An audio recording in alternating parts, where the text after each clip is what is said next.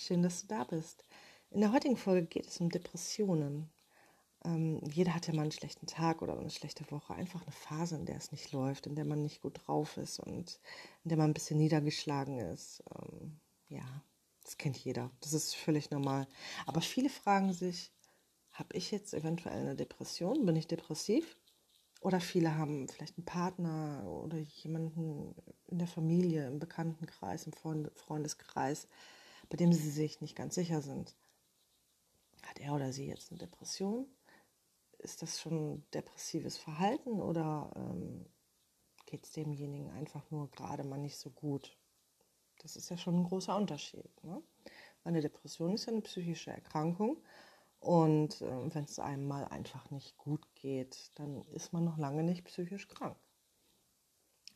So, die Sache ist die, wenn man an einer Depression leidet, sagen sehr viele Betroffene äh, ein und dieselben Dinge. Und zwar drücken sie sich nicht so aus, dass sie sich niedergeschlagen fühlen oder nicht gut drauf sind, sondern ähm, ja, sie können keine Freude mehr empfinden. Sie haben ein tiefes schwarzes Loch in sich, eine absolute Leere. Das drücken auch tatsächlich viele Betroffene so aus. Ich fühle mich leer, absolut leer, gefühlslos. Ähm, sie können keine Freude mehr empfinden, denken immer und immer wieder an den Tod und an Selbstmord und ähm, haben wirklich einfach nur noch negative Gefühle, ohne den kleinsten Funken von Glück, Glück empfinden zu können. Also ich kann dich da vielleicht ein bisschen beruhigen, wenn du dich nur ab und zu mal ein bisschen schlecht fühlst und irgendwie alles doof findest, ist das äh, wahrscheinlich noch keine Depression. Wir Psychologen, wir haben Möglichkeiten, das Ganze zu diagnostizieren. Und ähm, zwar sieht es so aus, wenn ein Mensch über einen Zeitraum von mindestens zwei Wochen folgende Situationen durchlebt, kann das Ganze auf eine Depression hindeuten. Das heißt noch nicht, dass man äh, depressiv ist, dass eine Depression ausgebrochen ist, aber es sind schon mal Hinweise darauf, dass da eventuell was sein könnte. Und zwar, ähm, wenn man sich über einen Zeitraum von mindestens zwei Wochen niedergeschlagen fühlt, deprimiert und eine gedrückte Stimmung hat, absolut kein Interesse mehr an den Dingen hat, die einen vorher begeistert hat. Die Hobbys interessieren einen nicht mehr, die Lieblingsmusik ist einem egal, man trifft sich nicht mehr mit Freunden, ähm, man lässt sich selbst auch gehen, äh, pflegt sich nicht mehr, äh, ist äh, antriebslos und schneller müde. Das heißt, ähm, derjenige liegt wahrscheinlich eher die meiste Zeit des Tages im Bett und ähm, geht nicht wirklich viel raus. Wie gesagt, unternimmt nichts mit Freunden, trifft sich vielleicht nicht mehr mit der Familie, lässt sich vielleicht immer wieder krank schreiben, äh, obwohl er oder sie gar nicht wirklich krank ist, in dem Sinne, dass ein Fieber hat oder sonstiges, sondern ähm, ja, er oder sie fühlt sich einfach nicht äh, fit, fühlt sich äh, ausgelaugt, niedergeschlagen, ausgebrannt. Ja, das sind so ähm, Punkte, die äh, auffallend sind. Begleitend dazu können weitere Beschwerden auftreten, äh, wie zum Beispiel Konzentrations- und Aufmerksamkeitsstörungen, mangelndes Selbstvertrauen, Gefühle von Schuld und Wertlosigkeit, Hoffnungslosigkeit, Schlafstörungen oder auch Appetitverlust. Also das heißt, wenn einer dann wirklich kein Selbstvertrauen mehr hat, äh, Probleme hat, sich zu konzentrieren und sich wegen irgendetwas schuldig fühlt und wertlos. Also Wertlosigkeit ist auch äh, ein Punkt, den man bei sehr vielen depressiven äh, Menschen feststellt, dass sie von sich selber glauben, dass sie wertlos seien, dass, dass sie nichts bringen, dass sie anderen ähm, nur Probleme bereiten, nur Sorgen bereiten. Das sind dann so Aussagen wie, ich bin ja eh nichts wert. Ähm, ohne mich würde es dir besser gehen. Ich mache euch nur Probleme. Solche Aussagen werden da ähm, häufig getroffen. Viele Menschen, die an einer Depression erkrankt sind, äh, leiden zusätzlich auch noch an körperlichen Beschwerden, wie beispielsweise immer wiederkehrende Kopfschmerzen, Verdauungsprobleme oder auch sexuelle Dysfunktionen, also sexuelle Funktionsstörungen. Beispielsweise äh, ist es dem Mann dann nicht mehr möglich, eine Erektion zu bekommen oder längere Zeit zu halten. Oder ähm, es sieht so aus, dass sowohl bei Männern als auch bei Frauen das so aussieht, dass ähm, da gar keine Lust auf Sex mehr vorhanden ist. Dabei ist natürlich immer ganz wichtig zu wissen und zu beachten, dass äh, man nicht darauf schließen kann, wenn ein, zwei oder drei dieser Symptome bei einem Menschen auftreten, dass es sich dabei gleich um eine Depression handeln muss. Ja? Ähm, viele dieser Symptome können auch völlig andere Ursachen haben. Also nehmen wir beispielsweise die Verdauungsprobleme. Nur weil ein Mensch Verdauungsprobleme hat, heißt das noch lange nicht, dass er diese Verdauungsprobleme hat, weil er unter einer Depression leidet. Das kann ganz andere Gründe haben. Sexuelle Dysfunktion muss auch nicht unbedingt äh, daraus resultieren, dass ein Mensch depressiv ist. Das kann auch ganz andere Gründe haben. Schlafstörungen. Wenn ein Mensch Schlafstörungen hat, immer wiederkehrende Albträume, ähm, Einschlafstörungen, Durchschlafstörungen, muss es nicht zwangsläufig bedeuten, dass dieser Mensch depressiv ist. Und ähm, das ist immer ein Zusammenspiel aus mehreren Faktoren. Deswegen sieht es so aus, dass ähm, wir Psychologen ein ähm, intensives, eingehendes Gespräch mit dem Klienten führen, um letztendlich herausfinden zu können, was da im Argen liegt. Hat der Klient eine Depression? Hat er keine Depression? Wenn er keine Depression hat, wo ist das Problem? Das versuchen wir dann halt herauszufinden.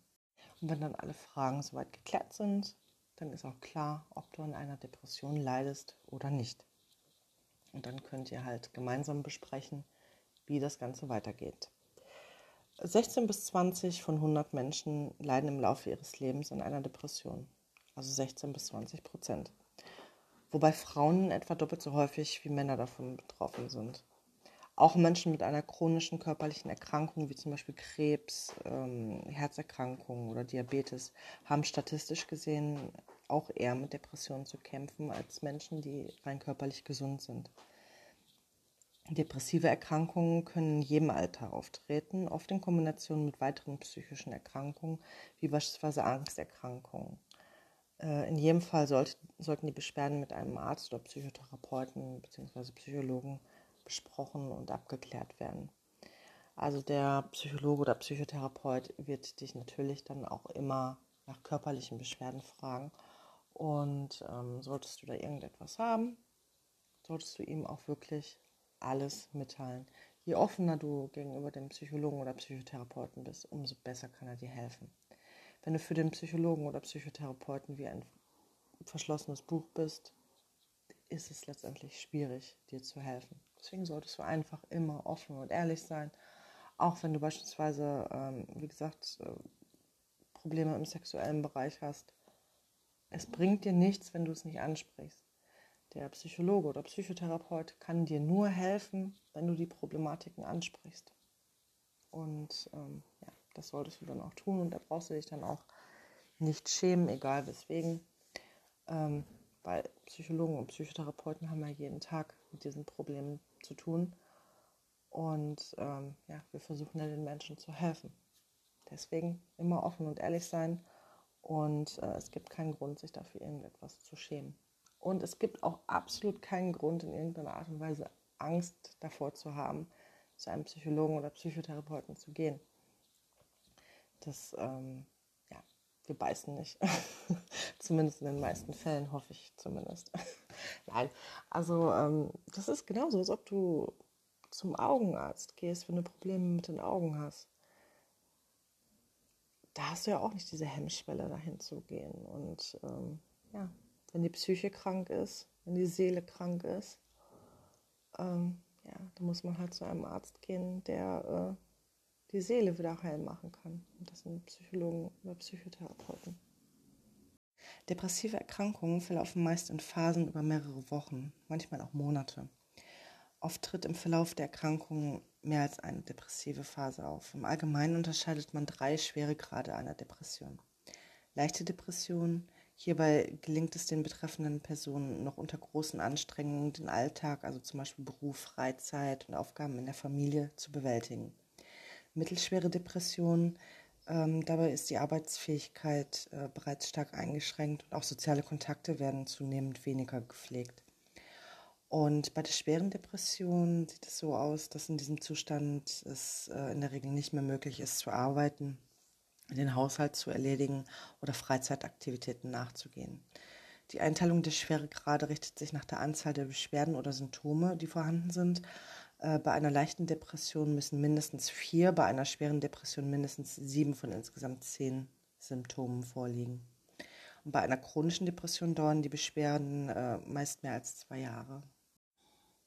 Häufig werde ich gefragt, wie eine Depression überhaupt entsteht. Und hierfür werden sowohl biologische Faktoren wie zum Beispiel Stoffwechselveränderungen im Gehirn, familiäre Bedingungen, also Eltern mit einer Depression, als auch belastende Lebenserfahrungen in der Vergangenheit, zum Beispiel Trennung, Tod eines wichtigen Menschen in Betracht gezogen.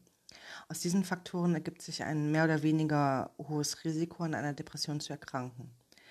Kommen aktuell belastende oder einschneidende Lebenszustände, zum Beispiel Arbeitsplatzverlust, schwerwiegende körperliche Erkrankungen etc. hinzu, können diese eine Depression auslösen. Wichtig ist zu wissen, keiner ist an einer Depression selber schuld.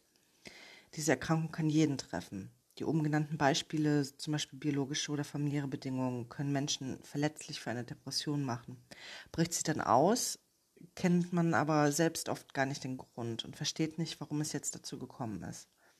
Unterstützung von anderen, zum Beispiel im Rahmen einer Psychotherapie, kann aber helfen, diese Gründe herauszufinden oder Bereiche im eigenen Leben zu ändern, die die Erkrankung begünstigen oder aufrechterhalten. Häufig kommt bei Freunden und Angehörigen die Frage auf, wie sie einem depressiven Menschen in ihrem Umfeld helfen können.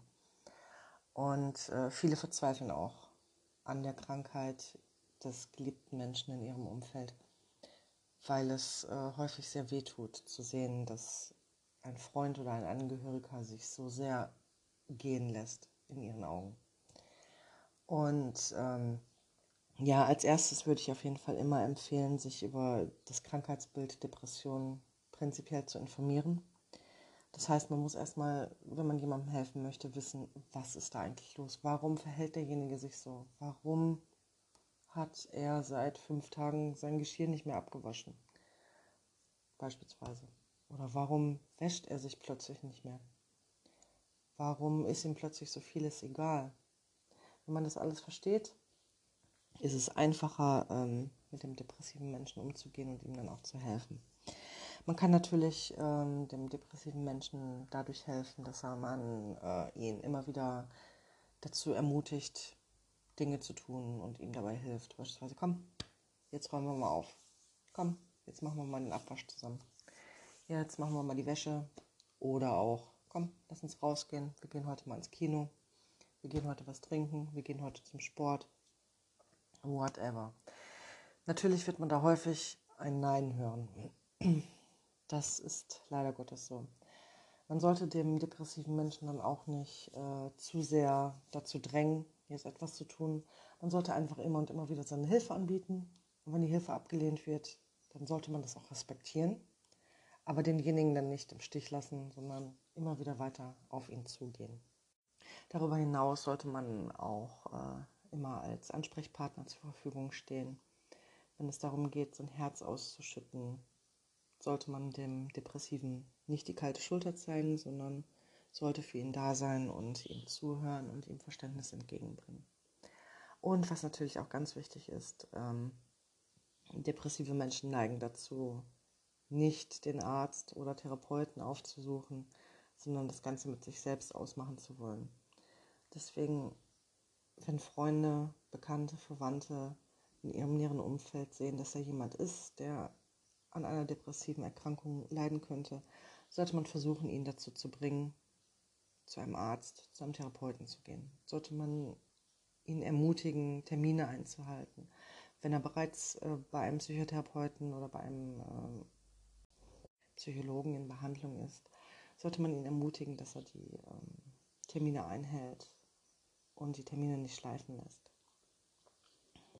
Dabei sollten Freunde und Angehörige aber ganz dringend darauf achten, dass sie sich selbst nicht vernachlässigen, was leider Gottes sehr häufig der Fall ist, ähm, wenn da eine depressiv erkrankte Person mit im Spiel ist, vernachlässigt man sich häufig selbst. Deswegen, man sollte immer darauf achten, dass man sich selbst auch genug Freiräume lässt und ähm, unter Umständen sich auch selbst Hilfe holt. Das heißt, man kann auch als Freund oder Angehöriger einer depressiven Person äh, zu einem Psychologen oder Psychotherapeuten gehen und ähm, dort eine Beratung in Anspruch nehmen.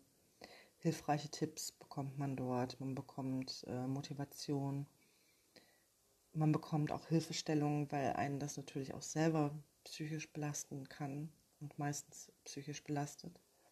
Wenn es sich da zum Beispiel um einen Partner handelt, um ein Kind, um, um die Eltern, wie auch immer. Ähm, zu sehen, dass da jemand an einer depressiven Erkrankung erleidet, je nachdem wie stark sie ist, zieht einen natürlich auch selber runter. Und bevor da äh, noch Schlimmeres passiert, sollte man sich dann selber Hilfe holen. Das heißt, man geht dann zum Psychologen, zum Psychotherapeuten, erklärt dem das Ganze und äh, der hat mit Sicherheit wunderbare Ratschläge, wie das Ganze vonstatten gehen kann. Es gibt auch Selbsthilfegruppen für ähm, Angehörige und Freunde von psychischen, äh, von psychisch Erkrankten. Und äh, da kann man sich auch austauschen. Das ist auch eine sehr schöne Hilfe. Solltest du jetzt die Befürchtung haben, dass du selbst an einer depressiven Erkrankung leiden könntest, ähm, gebe ich dir jetzt einige Möglichkeiten, wie du weiter verfahren kannst, damit es dir bald besser geht. Und zwar kannst du zum einen deinen äh, Hausarzt aufsuchen und dem Hausarzt äh, erklären, was mit dir los ist. Und äh, er wird dir dann zur Seite stehen und alles weitere in die Wege leiten. Du kannst aber auch gerne direkt einen Psychologen oder Psychotherapeuten ähm, kontaktieren, da einen Termin vereinbaren und äh, dann direkt über den Weg gehen. Du hast aber auch die Möglichkeit, ähm, mich zu kontaktieren. Äh, meine Kontaktdaten, die stehen, je nachdem, wo du das Ganze hörst, entweder in der Infobox oben oder unten. und ähm, ja, da können wir dann auch gerne alles weitere klären. Wichtig ist auf jeden Fall, dass du aktiv wirst, dass du dir selbst eingestehst, dass da etwas nicht stimmen könnte und dass du dir Hilfe suchst. Entweder bei mir oder bei einem äh, Psychologen, Psychotherapeuten aus den gelben Seiten bei dir in der Nähe oder bei deinem Hausarzt. Du kannst dich auch äh, einem Freund oder einer Freundin anvertrauen und dann gemeinsam mit ihm oder mit ihr den Weg gehen. Ganz wie du möchtest. Wichtig ist einfach nur, dass du nicht stehen bleibst, sondern dass du den Schritt gehst und sagst, ich brauche Hilfe. Und äh, wenn du dem richtigen Menschen sagst, ich brauche Hilfe, dann wirst du diese Hilfe auch bekommen. Und dann wird es dir bald schon sehr viel besser gehen. Das war es auch schon wieder mit der heutigen Folge. Ich hoffe, ich konnte dir ein wenig helfen und unausgesprochene Fragen beantworten.